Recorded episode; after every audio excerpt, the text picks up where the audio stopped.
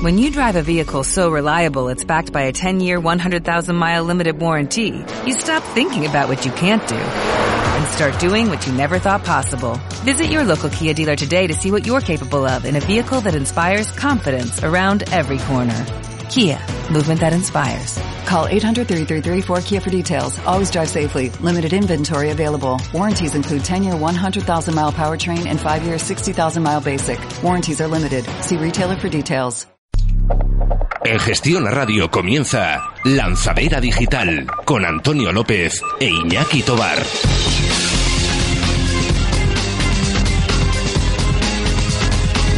Muy buenas siestas y bienvenidos a la sintonía más digital y más marketingiana de toda la frecuencia medulada. Bienvenidos a Lanzadera Digital. Como siempre tenemos a Alberto Huertas al control, haciendo que nuestras voces lleguen a todos vosotros y aquí un servidor Iñaki Tobar al micro. Hoy tenemos a Antonio cubriendo en Madrid el evento de la reunión de agencias de marketing online que organiza Aula CM, pero no os, no os preocupéis que luego al final del programa nos va a pasar él un resumen de, de todo lo que ha acontecido allí porque ya sabéis que en Lanzar estamos muy pendientes siempre de todos los eventos y claro que sí, Antonio no se lo podía perder. Además, esta semana pasada ha sido una semana como siempre cargada, ¿no? En este caso de cosas buenas por un lado, como el miércoles 17 de mayo, que fue el día de la celebración de, del Día Mundial de Internet, ¿vale? Que bueno, pues algo para celebrar, ¿no? La, la, la, sociedad de la información en la que vivimos y bueno, y las cosas malas que, que llevamos oyendo hablar desde entonces, ¿no? Desde, vier, desde el viernes de la semana anterior, cuando empezó el ataque informático aquí en España y luego se ha ido extendiendo a todo el mundo, Telefónica con problemas, los bancos con problemas y luego de ahí, pues, pues millones, ¿no? De millones, no, pero decenas de miles de ordenadores bloqueados, secuestrados, con hackers eh, malignos, que luego nos explicará Víctor la diferencia entre hacker bueno y hacker malo, ¿vale? Da que pensar, ¿verdad? El otro día precisamente estando con Carmen Sando y con, y con Nando Olcina en una, en una mini reunión comentábamos el tema este de la seguridad digital y Nando decía, es que al final la seguridad global de cualquier sistema depende de, de, la fortaleza del eslabón más débil de la cadena, o sea, da igual que una empresa tan grande como, como Telefónica tenga 800 ordenadores super mega protegidos si solo uno de ellos hay un usuario que incautamente abre un correo que no tiene que abrir y hace doble clic en el archivo equivocado. O sea, esa es la cruda realidad a la que nos enfrentamos en, en, esta sociedad de la información, ¿no? Para lo bueno y para lo malo. Pues luego, Víctor, no os preocupéis que, que nos va a comentar eh, cómo podemos protegernos de este tipo de cosas. Pues bien, eh, con ganas ya de realizar un lanzamiento más de esta lanzadera digital junto a todos vosotros y, como no, junto a nuestros fantásticos colaboradores. Hoy nos acompaña en el estudio Carmen Santo, al mando de la sección de redes sociales. Muy buenas tardes, Carmen. Hola, buenas tardes, Iñaki. Bueno, ahora enseguida pasamos a comentar tu sección. Eh, luego vamos a tener, como siempre, a, Miguel Pau con su nuevo recién estrenado formato de ruleta digital, que nos va a proponer cinco o seis palabras, giraremos la ruleta y como siempre estará Miguel ahí aportando conocimiento extra. Por supuesto contaremos con, también con Víctor Campuzano en su sección de Growth Hacking patrocinada por Lowpost, que como os decía hace un momento nos va a ayudar a protegernos nosotros como usuarios y a nuestras webs de esos ataques maliciosos. Eh, también tendremos la lanzadera legal habitual, en esta ocasión Nando viene a hablar también de un tema muy interesante como es la grabación de llamadas, ¿vale? ¿Qué pasa cuando graban nuestras llamadas por ahí? ¿Dónde queda eso? Y, y para finalizar tendremos eh, a, nuestra eh, compañera especialista en SEO Isabel Romero con su sección eh, patrocinada por Semras. Como os comentaba, Antonio nos hará un mini resumen de la reunión de agencias de marketing online que se ha celebrado en Madrid este pasado viernes y la entrevista de la semana que no podía eh, faltar, por supuesto. Y hoy tenemos a Alfredo Vela, uno de los personajes más influyentes en Twitter y con un montón de cosas interesantes que contarnos. En fin, eh, recordar que nos podéis encontrar en lanzaderadigital.com, eh, que nos tenéis en Twitter con el hashtag eh, lanzaderadigital y el usuario de Twitter del programa que es arroba digitalanzadera y por supuesto podéis comentarnos cualquier cosa a Antonio con, su, usuario de Twitter que es arroba el blog del SEO o a mí que es arroba SEO mental. Todo esto y desde ya hasta las 6 de la tarde en la sintonía de Gestiona Radio, Lanzadera Digital.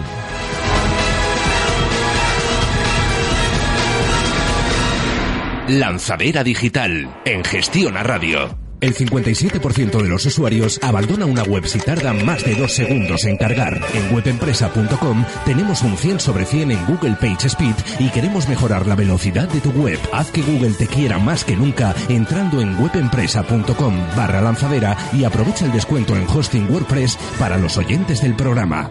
¿Quieres una herramienta SEO que haga triunfar a tu empresa? Ahora puedes con la plataforma profesional SEO SEMrush. SEMrush te aporta todo aquello que necesitas para triunfar con tu proyecto online. Más de un millón de usuarios ya han confiado en SEMrush. Pruébala gratis ahora en semrush.com o llámanos al 900 838 964. SEMrush. Datos competitivos para profesionales del marketing digital.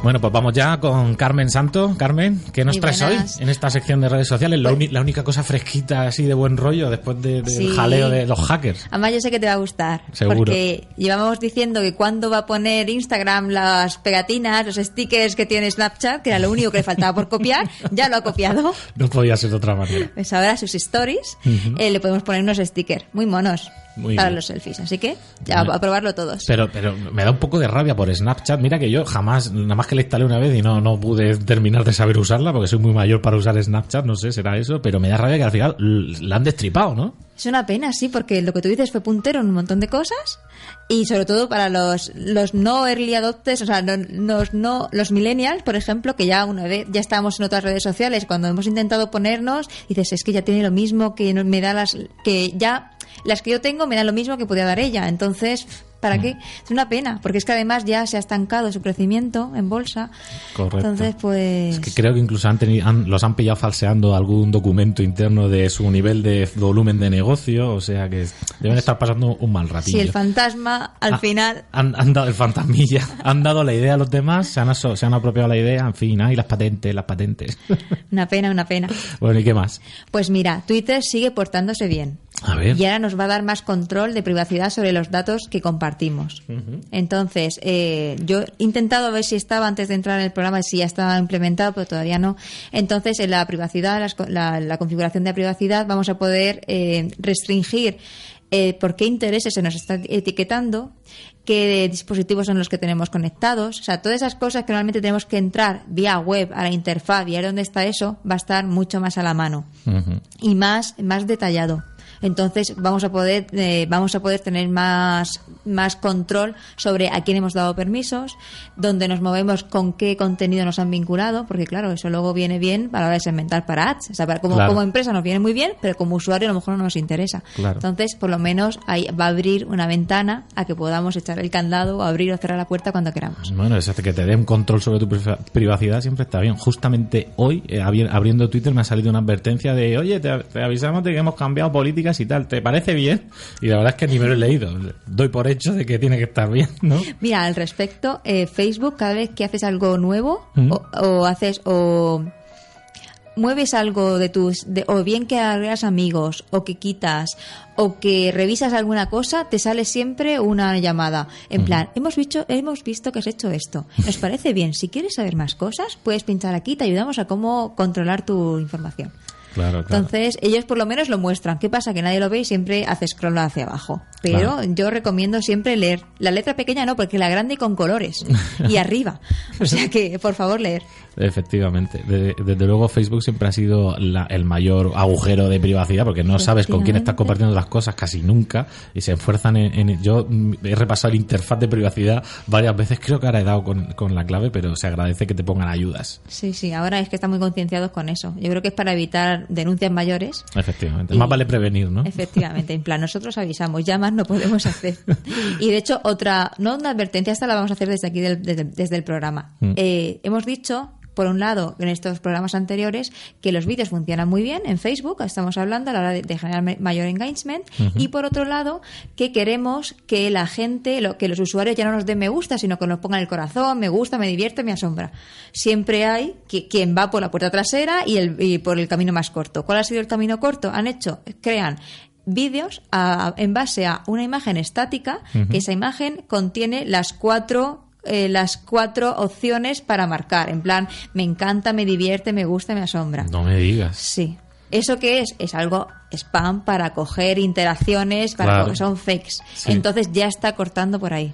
Uf, Madre Así mía, que- van, van muy rápido estos hackers de sombrero oscuro. Siempre hay quien va por delante. Así que, por favor, eh, los que estáis empezando con vuestra empresa o los que estáis cogiendo ideas para ver cómo, cómo avanzar, eh, el camino corto no siempre es el más rápido. Mm, desde luego.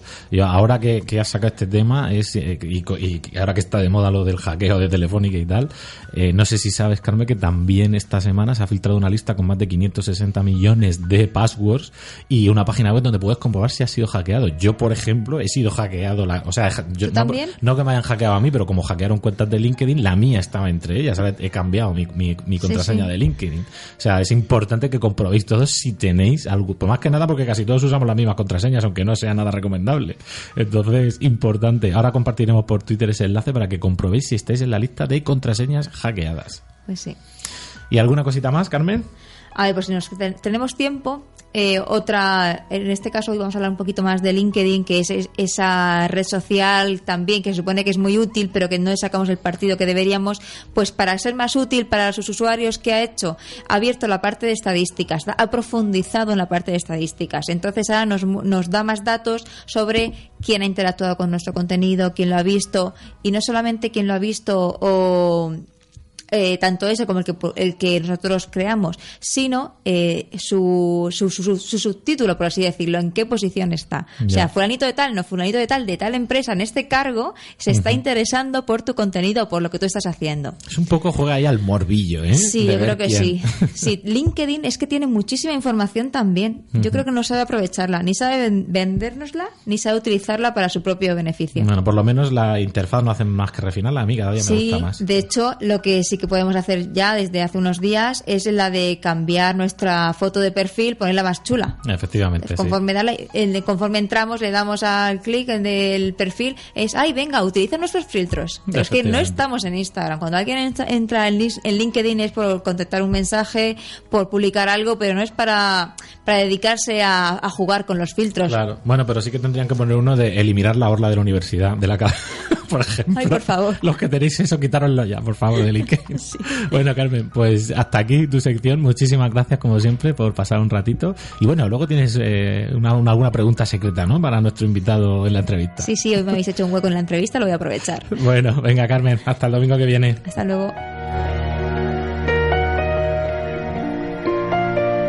En Gestión a Radio, Lanzadera Digital.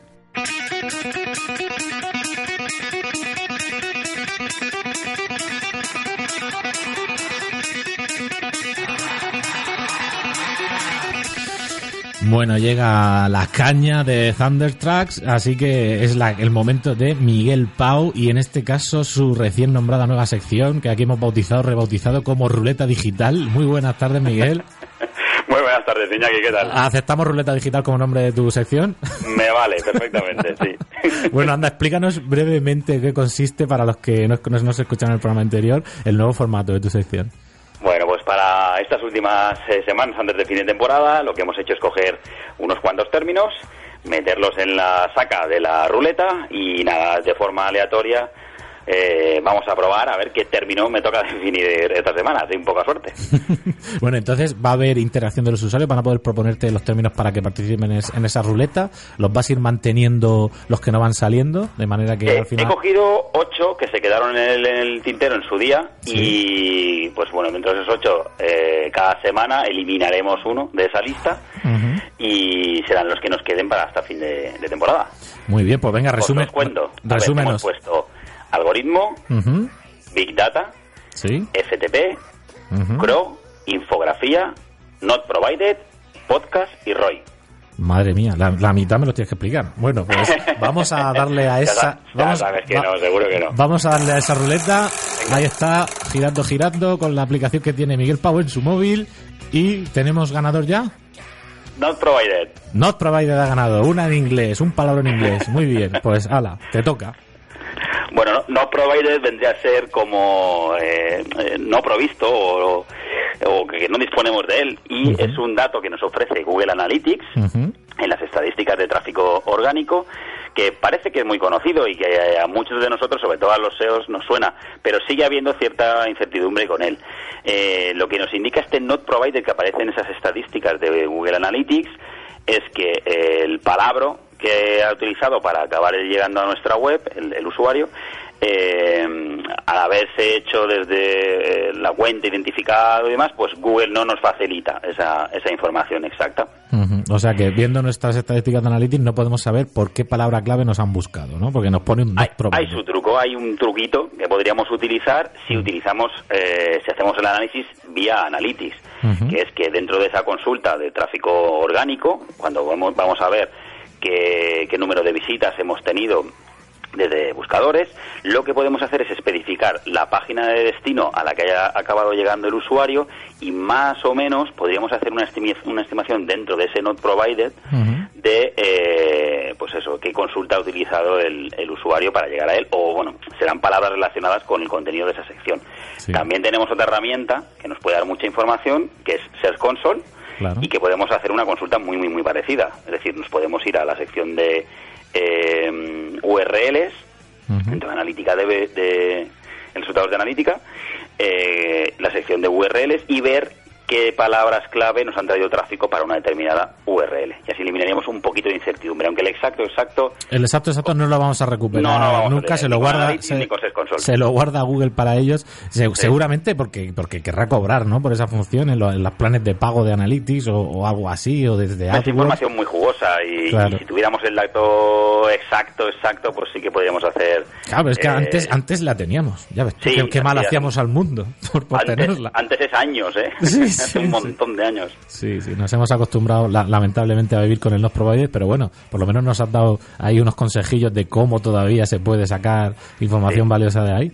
Entre Analytics para, para, pues para conocer eh, métricas de comportamiento de usuario, tasa de rebote, tiempos, ese, ese análisis es necesario hacerlo. Pues entre Analytics y entre mmm, Console podemos al final hacer la estimación de qué palabras clave han utilizado los usuarios para llegar a través de buscadores y cuáles han sido sus, sus datos, sus tiempos, tasa de rebote, etcétera. Genial, pues ahí queda esa definición de not provided. Ya sabéis, ya sabréis qué es y cómo enfrentaros a ella gracias a Miguel Pau. Miguel, muy buenas tardes y hasta el próximo domingo. Feliz domingo. Chao. Lanzadera digital con Antonio López e Iñaki Tobar.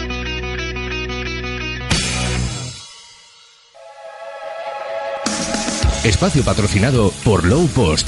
Contenidos de calidad.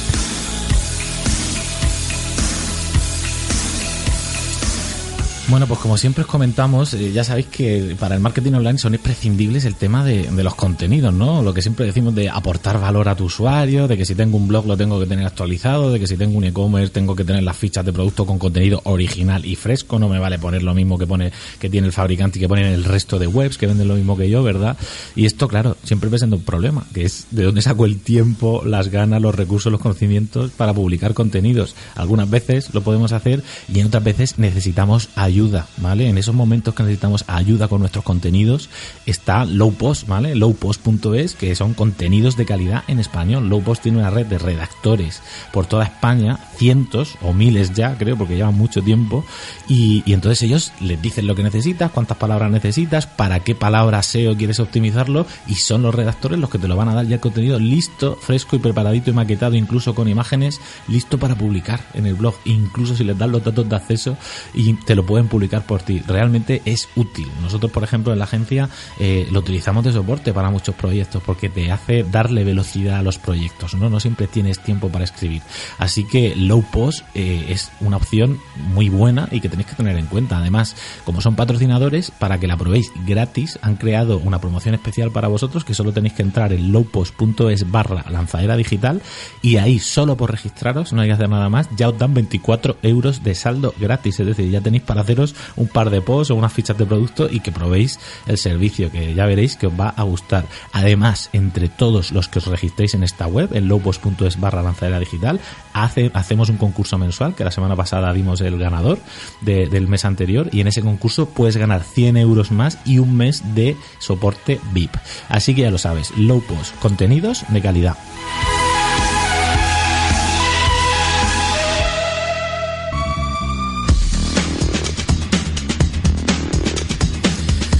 Bueno, bueno, pues llega hoy sección calentita con Víctor Campuzano en su sección de Growth Hacking. Y digo calentita, Víctor, porque han pasado muchas cosas, ¿no? La semana pasada. Muy buenas tardes. Muy buenas tardes. Sí, han pasado muchas, muchas, muchas. Muchas cosas malas, tío. Y parece que la, gente todavía asociamos la palabra hacker a que es algo malo, que no es así, ¿verdad? Un hacker no es necesariamente malo. Estamos hablando más bien de piratas malignos, ¿no? Esos que han atacado a las empresas españolas y luego aparte del mundo por todos lados. Cuenta primero, Víctor, yo sé que Víctor nos va a contar hoy consejos y trucos para protegernos, pero cuéntale primero a la gente que sepa diferenciar lo que es un hacker, ¿vale? Para no confundirnos. Vale. Ah, mira, es muy fácil, porque el término hacker en realidad em, se refiere a, gente que profundiza más allá, ¿vale? Entonces, digamos, el hackear es como, como desmenuzar, de engranar, entender. Yo no sé si conocéis, había una serie que había hace unos años que se llamaba Héroes, que yo dejé de seguirla hace tiempo. Sí, sí. Que es una serie de, gente así que tenía superpoderes, ¿no? Mm. Y había un tío que su poder tenía la capacidad de entender cómo funcionaban los poderes de los demás, ¿no? Y entonces él lo que hacía no es que le robara los poderes, sino que les abría, los mataba, era el malo de la serie, los mataba abriendo Sylar, Sylar, el relojes. Bueno, pues este a lo mejor puede ilustrar lo que es un hacker, ¿no? Entonces, un hacker no es malo, no es el Sylar malo de la película, sino el hacker es aquel que eh, profundiza en un término, ¿no? Por eso se habla mucho de eh, growth hacking, por ejemplo, es hackear el crecimiento, es decir, es profundizar, desmenuzar, obsesionarse con el crecimiento, ¿no? Lo que pasa es que, claro, a la, a la, historia, los primeros hackers que se hicieron famosos eran los hackers tecnológicos de la red que eran capaces de entender hasta, hasta los ceros y unos, ¿sabes? Entender cómo funcionaba la red y, y Internet. Y claro, cuando tú llegas a ese nivel de entendimiento, te da acceso a encontrar vulnerabilidades, fallos, errores, problemas y tal, que te abren puertas como Matrix, ¿no? Que te abren todas las puertas. Y ahora, la elección de qué pastilla coger es la tuya, ¿vale? Entonces tú puedes ser un, un, hacker white hat, ¿no? Un especialista en seguridad informática white hat, que es que te dedicas a eh, usar esa capacidad que tienes por el bien, ¿no? Y luego hay gente que se lucra y que aprovecha y que gana dinero y que hace cosas malas con ese conocimiento, ¿vale?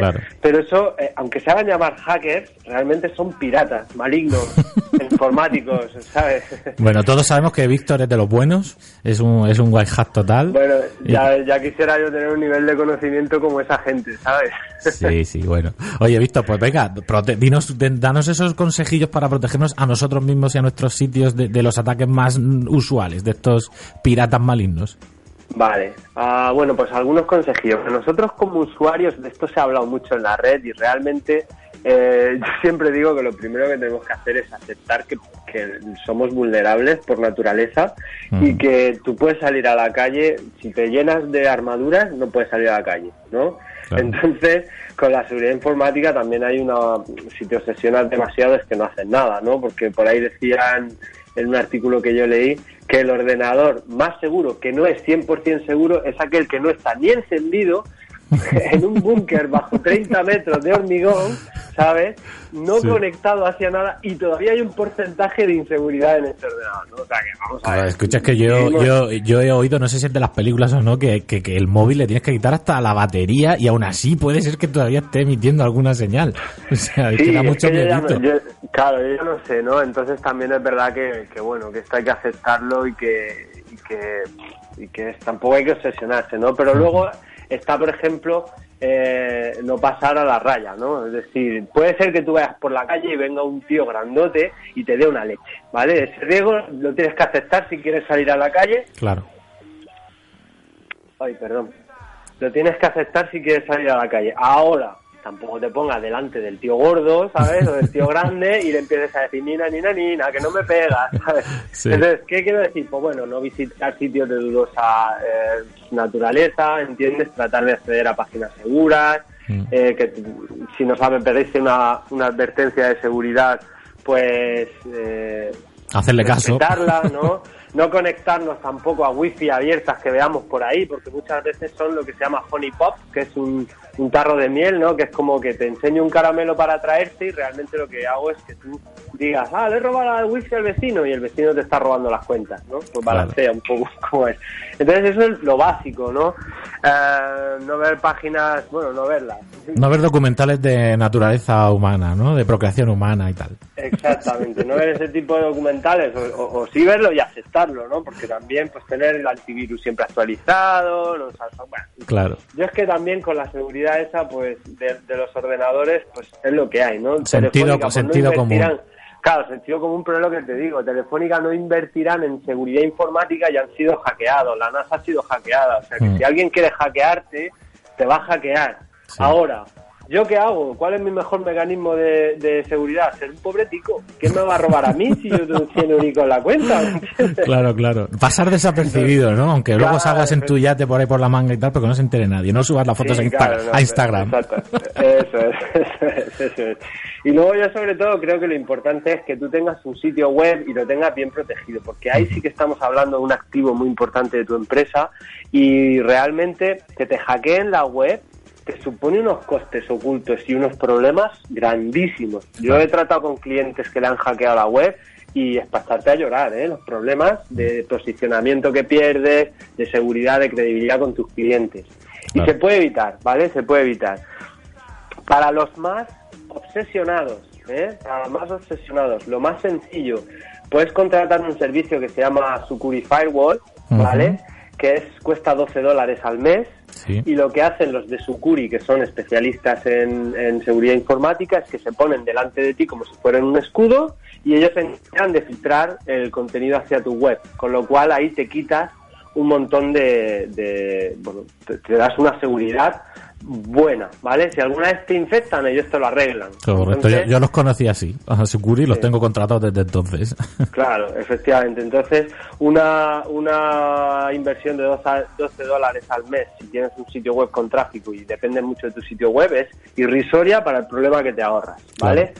También, pues si contratas, por ejemplo, Cloudflare, que es un CDN Em, que tiene una opción gratuita que está bastante bien para webs que no tengan demasiado tráfico, también lleva un, pequeño firewall y también lleva una protección contra, contra ataques de denegación de servicio. Y luego también hay un plugin de WordPress que se llama WordFence, que tiene también un firewall que es bastante potente, ¿no? Entonces, eh, lo importante, pues desde el principio que publiques la web, pones unas barreras de seguridad y también pues oye, no instales plugin a diestro y siniestro, ¿sabes? Trata de instalar unos plugins que más o menos tengan una, un origen fiable, mantén tu WordPress actualizado. Mm. Em, y los plugins, los plugins actualizados y nada de plugins piratas que muchas veces también son honeypot de esos, ¿no? Descárgate este plugin gratis. Eh, y luego el plugin lleva el agujero.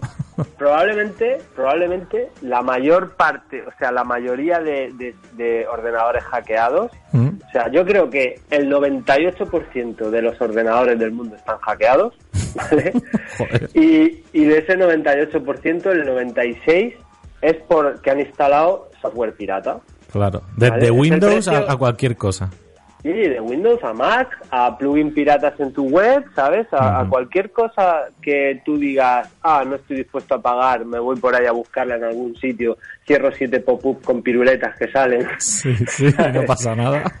y no pasa nada, y luego descargo el software y me apetece, me aparece una advertencia y digo, no, no, no, que de verdad que lo quiero pirata. Entonces ahí mm, hay que aceptar el riesgo. Te, lo has buscado, te lo has buscado. Bueno, Víctor, lo, lo, dejamos hasta aquí. Muchísimas gracias por estos consejillos rápidos desde luego hay que tenerlos muy en cuenta. Y, mm. nada, a protegerse los machos todos. Venga, Ahí vamos. un abrazote muy grande, Víctor. Chao.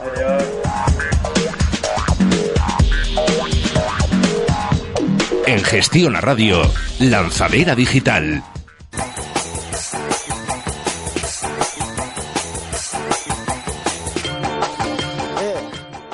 Bueno, bueno, bueno, llega la hora de la marcha, llega la hora de ponernos legales, pero no serios, como dice nuestro compañero Antonio, con Nando Olcina, el abogado digital de Lanzadera Digital. Muy buenas tardes, Nando.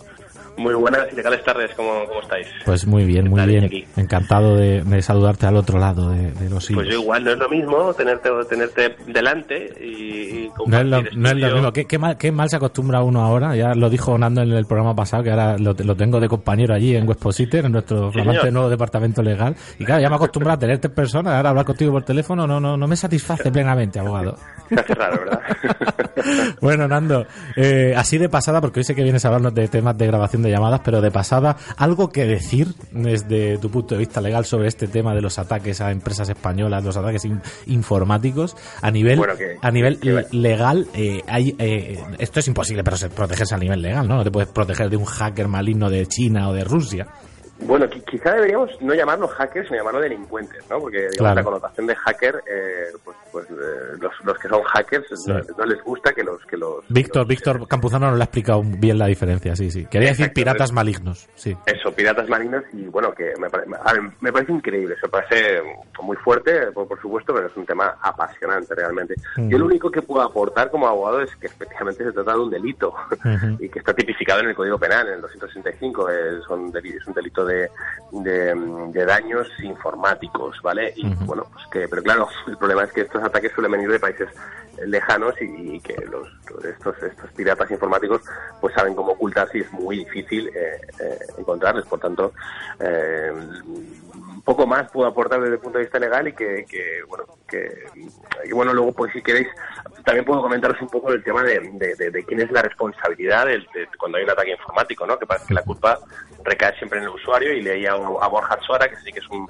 un experto en, temas digitales, en un artículo que publica en, en, el país, en el que decíamos que las responsabilidades pues pueden ser pues de los los primeros responsables son los ciberdelincuentes, como no puede ser de otra manera. Luego habría que ver la, la responsabilidad por ciberataques del, del responsable y el encargado de tratamiento, a ver qué, medidas de seguridad eh, tiene implantadas una empresa, porque puede, puede ser responsable si no tiene ninguna medida implantada y, y tiene todos los, los eh, softwares que utiliza son piratas y tiene brechas de seguridad importantes, pues obviamente se le puede pedir la responsabilidad. que hay, hay, hay, hay, mucha amiga jugosa aquí, ¿eh, Porque imagínate que mi banco es hackeado y me quitan dinero de mi cuenta. Yo como usuario del banco tengo total derecho a, demandar a mi banco, no voy a demandar yo al hacker, me da igual que... Generalmente, generalmente el, banco tendrá seguros que cubran esa, esa, circunstancia, ¿no? Mm. Y, bueno, y luego está la responsabilidad del fabricante del producto informático que en su caso eh, haya sido hackeado, ¿no? Eh, así que, bueno, podríamos ahí articular varias varias, pero no, como decía, como decía, como, como comentaba ahora en su en su blog, pues que no, no, no la, responsabilidad no siempre es del usuario, ¿no? El pobre usuario. Bueno, pues pasemos al otro tema peliagudo, el tema de, la grabación de las llamadas telefónicas, como esta que te estamos grabando ahora mismo. te informo. bueno, a ver, yo, yo quería tratar dos, dos temas. Y una es una, consulta que me suelen hacer es, oye, eso, además que últimamente se está escribiendo bastante en, por, aquí, por, los blogs jurídicos y demás, no sé por qué se ha puesto un poco en moda esa pregunta, y es, oye, ¿la gente puede grabar una conversación eh, y aportarla en un juicio. Bueno, aquí habría que distinguir dos hechos. Una es si tú y yo estamos hablando y yo grabo una conversación contigo, yo podría utilizar esa conversación en un procedimiento judicial sin ningún tipo de problema. Porque tú estás interviniendo activamente en la conversación conmigo. Exactamente. Entonces tú, tú estás hablando conmigo con total libertad porque sabes que estás hablando conmigo. Lo que no puedo hacer es esa, esa conversación grabada, divulgarla pues en redes sociales, por WhatsApp o lo que sea. ¿no? Entonces podría estar incurriendo en un delito de, de, revelación de, de, secretos o, mm, bueno, es atentar contra un derecho fundamental recogido en el 18.3 de la Constitución Española, ¿eh? que, viene a decir que se garantiza el secreto de las comunicaciones, en especial de las eh, creo que dice postales, telegráficas y telefónicas, salvo resolución judicial, ¿vale? Otra cosa es que nos pongamos a grabar eh, conversaciones de otras personas, ¿vale? No puedo poner en una sala de reuniones un dispositivo sin comunicarles o advertirles de que les estoy grabando. Y otra circunstancia también muy importante relacionada con esto de las grabaciones telefónicas sería cuando empresas, porque al final esto es la tarea digital y, y queremos dar consejos a nuestros oyentes que tienen proyectos en marcha, es que pues, a lo mejor tienen un servicio de atención al cliente y quieren grabar conversaciones, ¿no? De, pues, pues, pues, para mejorar sus servicios o para o, para tener una prueba en el caso de que de que el, cliente pues pues diga algo. entonces en ese caso, como quiera que mm, la voz es un dato personal, ¿vale? Porque permite o, hace identificable a una persona física, permite identificar o hace identificable a una persona física, pues eh, es un dato personal y por tanto pues tenemos que cumplir lo, que dice la LOPD ahora y lo que dice también el reglamento que, que, os vengo anunciando que viene, que viene, que viene, ¿vale? Entonces hay que informar y hay que obtener el consentimiento del, del, del cliente o del usuario que está siendo grabado. De otra manera, pues podemos tener problemas en cualquier caso. Vale, vale, pues muy importante tener todo esto en cuenta. ¿Alguna cosa más que quieran matizar al respecto? Pues, pues nada más, salvo que te que, que clarifique algo. Sí, por, ejemplo, Nando, eh, todo esto estamos hablando de llamadas telefónicas, pero si nos refiriésemos a la vertiente de los chats, o sea, de los chats que tenemos con clientes, pues a través del mismo WhatsApp o de los programas tipo eh, Zoiper que hay por ahí tantos, ¿no? De sí, que tienes chats. Sí, es, eso también debería informarse de que está siendo monitorizada o grabada o almacenada esa conversación vía chat de la misma manera. Pues a ver, en ese caso también, porque al final el usuario también aparece identificado en el, o sea, tú identificas, al, hay un traqueo ahí, ¿no? Y hay una identificación del usuario. sí, aunque sea vía, vía, IP o vía número de teléfono, si fuese WhatsApp, ahí, podrías saber quién es, efectivamente. Es que el, problema es que, que, al final casi casi cualquier cosa puede convertirse en un dato personal, ¿no? Pues sí que sí que podríamos considerar que ese, ese hilo, esa conversación, eh, son datos personales concernientes a nuestro a nuestro cliente, ¿no? Entonces sí que sí que sería conveniente advertirlo. Aunque en este caso pues es más obvio, ¿no? Que estás eh, utilizando un soporte digital y que hay un tra hay un hay un, un traqueo, ¿no? o dejas una huella, ¿no? Cuando cuando... Hombre, claro, de, hecho, estoy pensando así, la pluma mientras hablamos, pero entiendo que WhatsApp se supone que tú como usuario cuando usas WhatsApp ya aceptas que WhatsApp está... Eh, tus conversaciones quedan almacenadas y grabadas, aunque sea por, por seguridad, por si las quieres recuperar. WhatsApp, WhatsApp se encarga, o sea, ya se ha encargado de advertirnos los términos de uso que nos hemos leído, claro. claro todos, todos. bueno, por lo menos por lo menos hay una persona que sí, que es Nando Alfina. Sí, yo, a mí me, me, ha tocado leer, Entonces, bueno, apelando a eso, si un usuario por mi WhatsApp de empresa me me inicia un chat, no tendría que decirle, oye, te informo de que esto lo puedes, lo tenemos grabado toda la conversación y puedo acceder a, continuar la conversación porque ya, ya, lo, ya lo sabe por WhatsApp, ¿no? A ver, esto, esto es como siempre, si lo advertimos, pues mucho mejor, ¿no? En los, términos de uso decimos que, que, utilizamos este dispositivo y tenemos un y, grabamos las conversaciones. Lo que pasa es que mm, no sé hasta qué punto se, todo, el, todo el mundo que utiliza este tipo de, de, servicios graba o no graba las, los chats, ¿no? Claro. Bueno, es que los tienes, los tienes ahí, los quieras o no lo quieras, WhatsApp te lo, te lo guarda. Pero bueno, no, no, pero no hablo, no, hablo de WhatsApp, sino hablo de, Es que WhatsApp es otra historia. O sea, yo para mí no es lo mismo los he visto de live chat de la, que, que, haces un, pones un, un, plugin en la web o un, widget, no sé cómo, no sé qué, qué, de las dos cosas es, que, que el servicio de WhatsApp, ¿no? Que es diferente. Claro, claro. Bueno, Nando, pues muy interesante como siempre intercambiar opiniones contigo y esperando tenerte por aquí pronto otra vez de carne y hueso en el estudio. carne y hueso. Un abrazote muy grande y feliz domingo. Un abrazo, Iñaki. Chao. Gracias, igualmente. Chao. Lanzadera digital en gestión a radio. Espacio patrocinado por SEMrush. Datos competitivos para profesionales del marketing digital.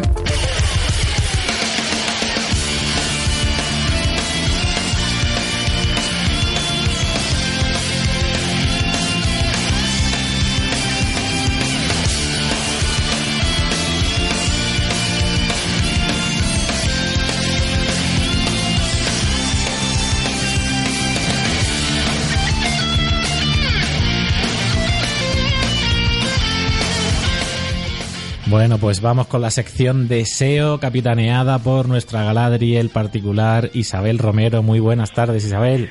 Muy buenas chicos, ¿cómo estáis? Pues genial, encantado de tenerte aquí. Eh, tu sección de SEO patrocinada, por, como no, por los amigos de SEMRAS. Y hoy, ¿qué nos traes? Hoy vienes a hablarnos de, herramientas, ¿no? Sí, como el programa pasado estuvimos hablando un poco de herramientas en general, pues hoy vengo a hablar de una herramienta que la verdad es que es súper útil, sobre todo a nivel de deseo local y posicionamiento local, porque bueno, ya todos sabemos que, que no estás posicionado en el número uno en toda España, sino que, que al final el SEO cada vez se vuelve más local. Y os vengo a hablar de, de Rankbox, bueno, de la herramienta SEObox, eh, del módulo sobre todo de Rankbox y de Geobox, porque ha habido novedades y creo que, que, es bastante interesante conocerlas. Es una herramienta que no todo el mundo conoce y la verdad es que creo que, que sí que debe jugar un papel importante en, en la vida de, de los SEOs y bueno, y en quien tenga un pequeño proyecto. Sí, bueno, de hecho tuvimos aquí a sus creadores hace unos cuantos programas, estuvieron aquí eh, contándonos un poco de, qué iba el proyecto, pero claro, no entraron, no, entraron, no entraron en profundidad de, qué va eh, en concreto, ¿no? Las herramientas. Entonces creo que va a venir genial. SEObox, os recuerdo a todos los oyentes que esa, esa cajita es el primer hardware, es, decir, es el primer cacharro físico, el primer, la primera máquina que sirve para hacer SEO, ¿no, Isa? Y entonces, ¿cómo funciona esto? Bueno, esto sí que es importante em, que la gente sepa, es una verdad incómoda, pero, pero es así y parece que no hablamos mucho de ello, aunque creo que comentamos algo en el anterior programa. Realmente las herramientas de SEO no es que sea una herramienta en sí, ¿vale? Sino que suelen trabajar con, eh, con proxies y, con, y cruzando APIs, etcétera. Por lo tanto, no es algo que, que te dé resultados a tiempo real.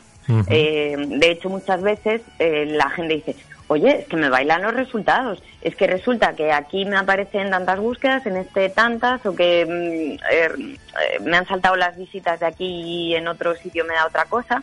Entonces, todo esto tiene que ver precisamente por este tema, porque no es que sea a tiempo real, sino que las herramientas van cruzando con datos para luego pues sacar estas medias, etcétera. Bueno, yo le pregunté a Fernando de Semras que me dijera cómo funcionaba me dijo que tendría que matarme, ¿no? Para si me lo decía.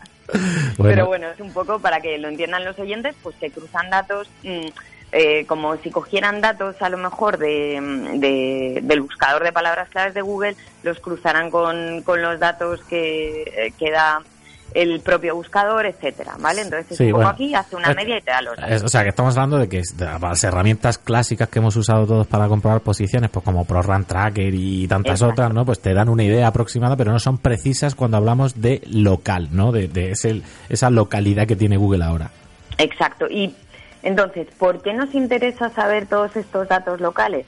Porque al final en nuestra estrategia de SEO o en nuestra estrategia de marketing global, es muy interesante saber dónde estamos en cada momento, porque dependiendo de en, qué punto estemos o qué posición ocupemos en determinado sitio, o si tenemos una tienda física en, en Madrid y resulta que es que nos estamos posicionando en Barcelona, podremos tomar decisiones. Y al final, de lo que se trata esto del SEO y el marketing online es de tomar decisiones. Las herramientas nos ayudan, pero los que pensamos somos nosotros, ¿vale? Entonces, esta herramienta nos ayuda mm, mucho a poder hacer esta toma de decisiones. Entonces, hay dos módulos, mm, eh, está Rambox y Geobox.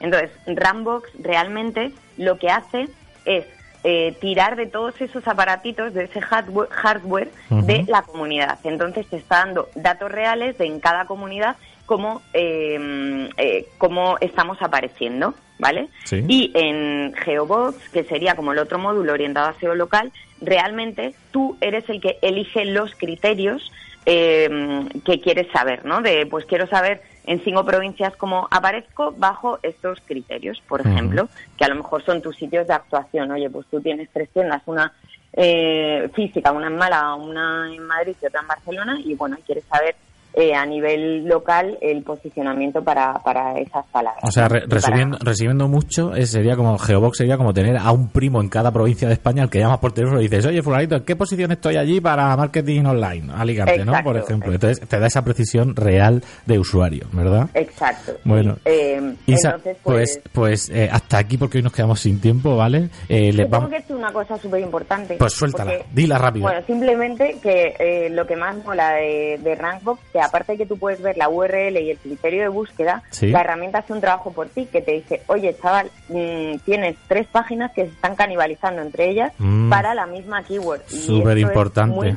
importante, nos ahorra mucho tiempo, señores. Es decir, que no es solo es información lo que te da, te da información para pasar a la acción, que es lo importante. Exacto. Entonces este punto sí que era importante. Muy bien, Isa, pues vamos a compartir un vídeo ahora en Twitter con el hashtag del programa, arroba lanzera digital, donde habla, donde se habla en, profundidad de, la herramienta. Muchísimas gracias por compartir estos minutitos con nosotros, Isa. Un abrazo, chicos. Chao. Lanzadera digital en Gestión a Radio.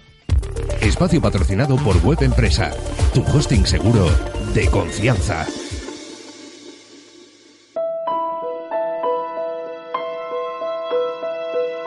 En Gestión a Radio, Lanzadera Digital.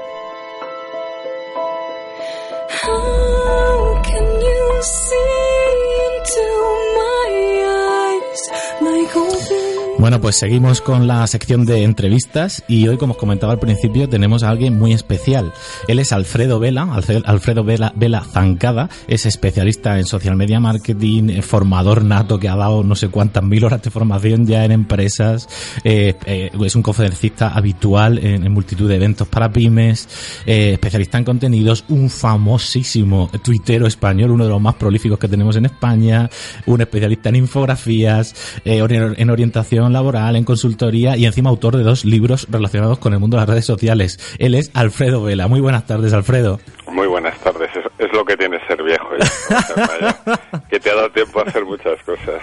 Bueno, bueno, eh, Alfredo tiene más de sabio que de viejo, ¿eh? Y, yo tuve la oportunidad de, conocerlo en un evento del que luego comentaremos, que fue la Semana de las Redes Sociales y la Comunicación en, Castilla y León. Y la verdad es que Alfredo, Alfredo impone con su presencia y con su voz de, de locutor de radio, que tiene mejor voz que yo, y sobre todo porque Alfredo tiene mucha experiencia, atesora mucha experiencia y bueno, esperamos sacarle un poquito esta tarde, ¿no, Alfredo? Si nos dejas. Sí, por supuesto, esa es la idea. bueno, Alfredo, pues para empezar, siempre en la, sección de entrevistas nos gusta preguntaros eh, sobre cómo empezasteis o, cómo acabasteis, más bien, en sumergiéndose en el mundo del marketing digital o del marketing online, las redes sociales, etcétera. ¿Cómo fue tu andadura? Pues la verdad es que fue bastante natural. Eh, yo llevo trabajando 34, 35 años, eh, pero te decía lo de viejo antes, y mi mi trabajo siempre estado muy ligado a la formación, sobre todo a la formación en temas de, informática. Cuando apareció así a nivel masivo Internet, bueno, pues mucha de la formación que, impartía eh, era relacionada con, Internet. Y luego, bueno, pues empezaron a aparecer eh, todos los medios sociales, las redes sociales y demás. Y digamos que para mí fue una evolución un poco natural. El tema del marketing, bueno, pues vino ligado, yo trabajé en una escuela de marketing, de información, eh, aunque yo daba la, digamos la parte informática, me empezó a gustar, me empecé a, preparar el tema y bueno, pues eh, de eso ya han pasado muchos años y bueno, pues lo que hice fue fusionar mi pasión por la, por la formación relacionada con TICS en general y los aprendizajes de marketing que, que llevaba, digamos, haciendo durante muchos años. De hecho, tu escaparate online se llama ticksinformación.com, ¿no? Claro, de, donde vuelcas todo. Sí, mi, mi blog se llama así y, digamos yo creé mi blog un poco pues para meter contenidos eh, que luego poder compartir con los alumnos, con la, con la gente con la que impartíamos cursos o compartíamos cursos. Eh, el, y, el objetivo era ese en principio, es decir, yo le creé para colgar los contenidos y luego utilizarles en clase, compartirles, que los alumnos los pudieran utilizar en sus empresas o en sus casas. Claro, lo que pasa es que la, eh, la gente empezó a entrar, a visitarlo, a visitarlo, y ya no me quedó más remedio que tomármelo mucho más en serio y, trabajarme mucho. O sea, te, obligaron ellos a subir el nivel, ¿no? Sí, el nivel, las publicaciones, la constancia y demás. Yo siempre he dicho que una de las cosas que ha mejorado de mi, de mi forma de ser todo el mundo de las redes sociales, los blogs, las redes, es mejorar mi constancia. Bueno, pues desde luego constancia en Twitter no te falta, macho, porque es, es inevitable no, no ver algún tuit de Alfredo Zancada con alguna con alguna infografía, ¿no? Y precisamente el, con el tema de la infografía, Alfredo, yo fue de una de las primeras cosas que relacioné contigo ¿eh? mm. cuando te conocí, porque eres una de las personas que más hincapié y que más uso sigue haciendo hoy en día de la infografía. O sea, este formato para ti sigue siendo apuesta segura, ¿no? Sí, la verdad es que siempre me gustó, por, eh, procediendo del mundo de la educación, la infografía siempre ha sido un recurso educativo bastante interesante. Esta mañana estuve midiendo para un curso, eh, estuve enseñándoles cómo medir un hashtag y el hashtag que utilicé para medir era infografía. bueno, pues de la, la mitad del impacto que se había hecho con el hashtag infografía en todo el mundo, la mitad del impacto lo había causado yo con mi cuenta de, de Twitter. me lo había tenido tantos impactos potenciales como el resto de la humanidad en, Twitter sobre el hashtag infografía. ¿eh?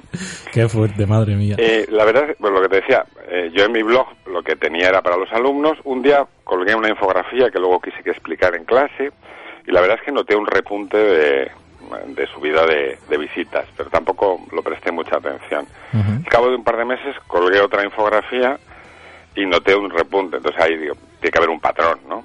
Bueno, pues entonces empecé a colgar infografías. Las infografías me dieron a conocer en, muchas partes del mundo. Eh, y luego, bueno, pues empecé a crear mis propias infografías, bueno, y el tiempo es ahora que mucha gente me encarga infografías, muchas empresas me encargan infografías, eh, bueno, pues, y no, no, lo tenía pensado, ni había sido algo objetivo o estratégico, simplemente llegó de manera natural. Vamos, que volvemos a constatar que estamos siempre sometidos a la veleta del viento de, en redes sociales y marketing digital, ¿no? o sea, tenemos que hacer lo que demanda el mercado en cada momento. Claro, pero eso es lo que, pasa a la televisión, lo que le pasa a los medios de comunicación, lo que le pasa a las empresas que crean productos, servicios.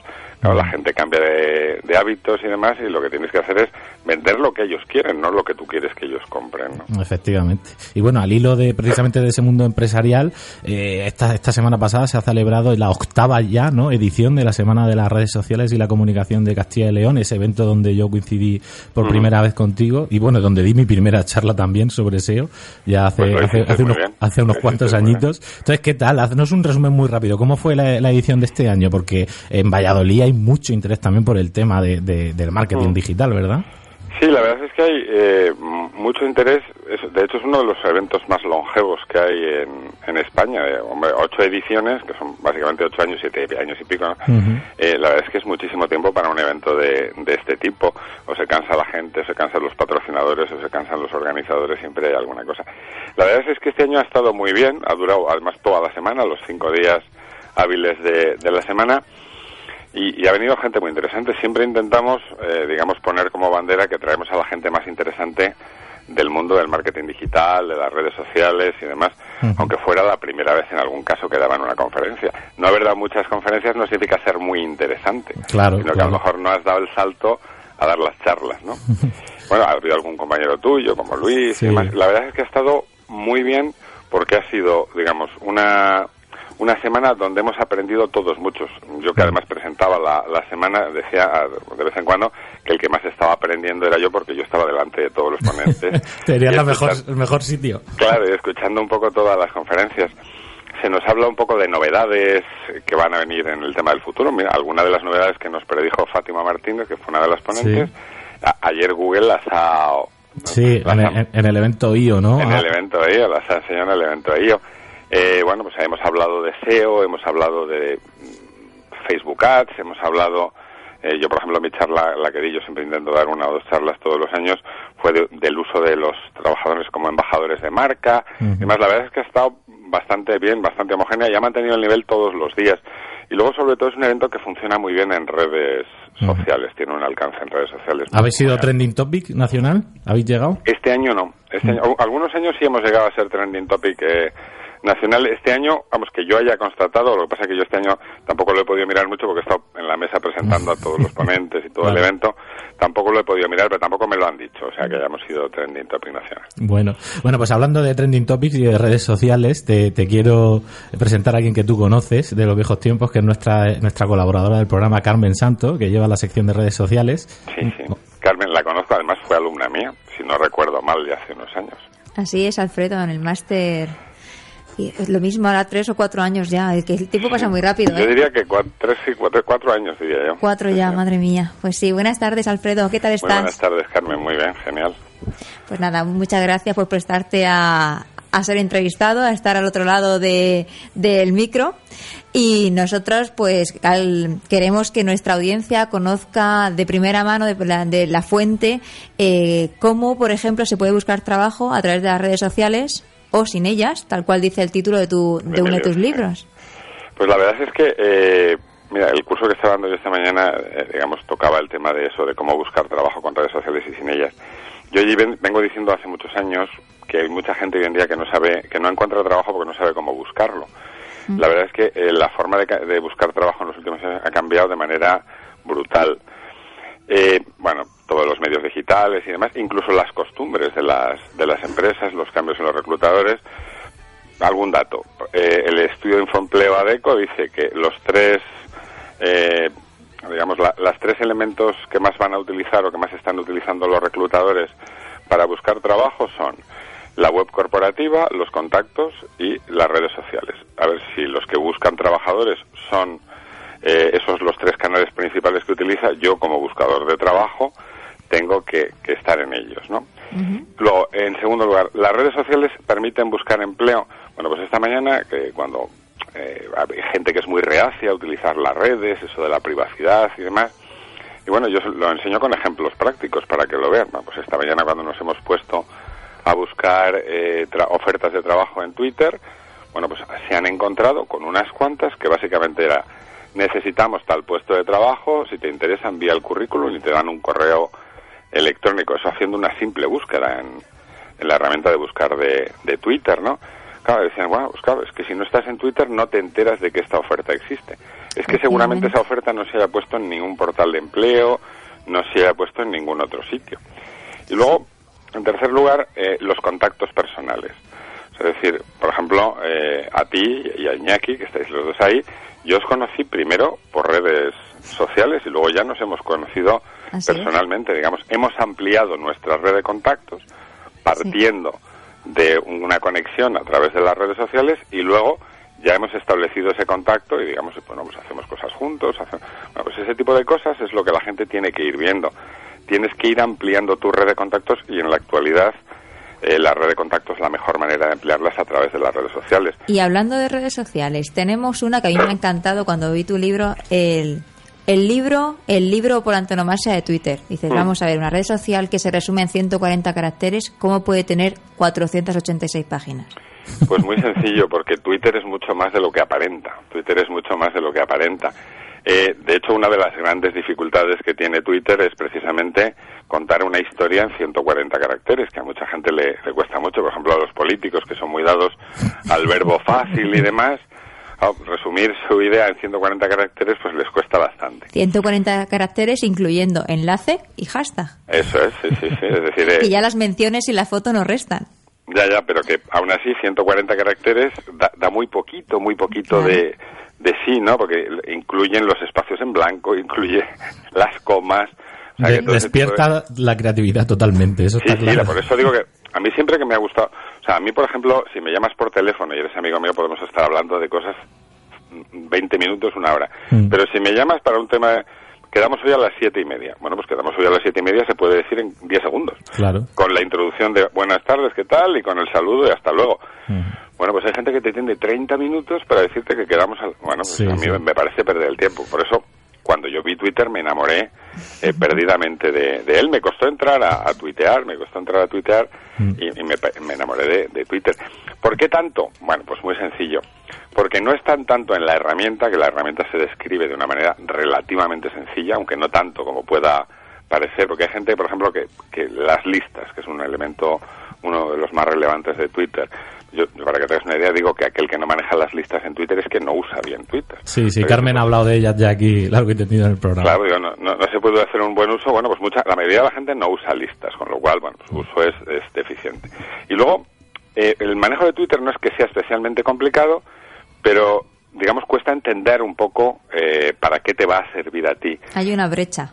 Sí, hay, hay una, una brecha. A mí, de hecho, Twitter me parece que es la red digamos, que peor impresión causa al, al comenzar.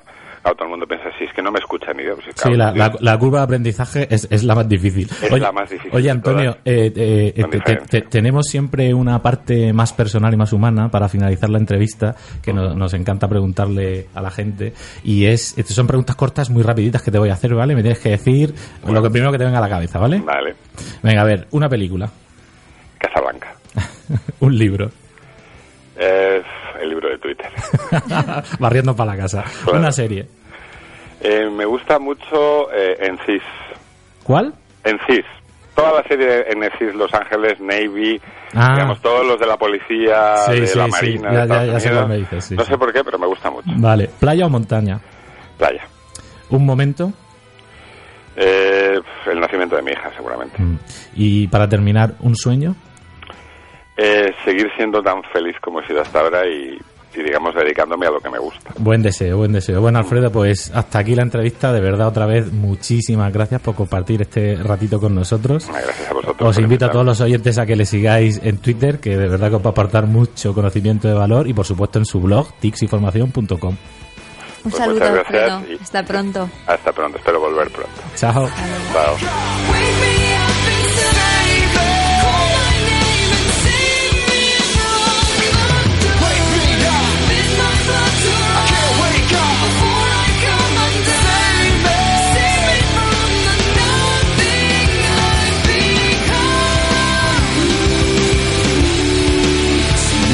Lanzadera Digital en Gestión a Radio.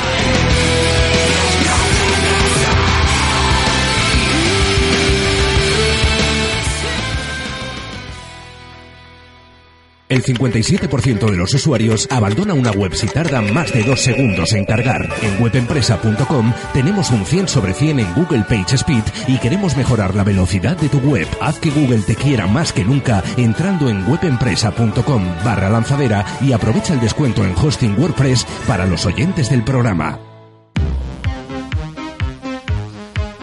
Bueno, pues hasta aquí el programa número 32 de Lanzadera Digital. Nos quedamos sin tiempo para ese resumen del evento que está ocurriendo Antonio, pero no os preocupéis que será lo primero que nos cuente el próximo domingo eh, cuando venga aquí al programa a estar con nosotros en estudio físicamente. Ya lo sabéis, nos tenéis en lanzaderadigital.com para, para informaros de todos los programas, de los podcasts, pedirnos que hablemos de los temas que más os interesen, mandarnos vuestros proyectos y, eh, por supuesto, el domingo que viene, a partir de las 5 de la tarde, aquí en Gestión a Radio, despega otra nueva edición de Lanzadera Digital. Que el marketing os acompañe.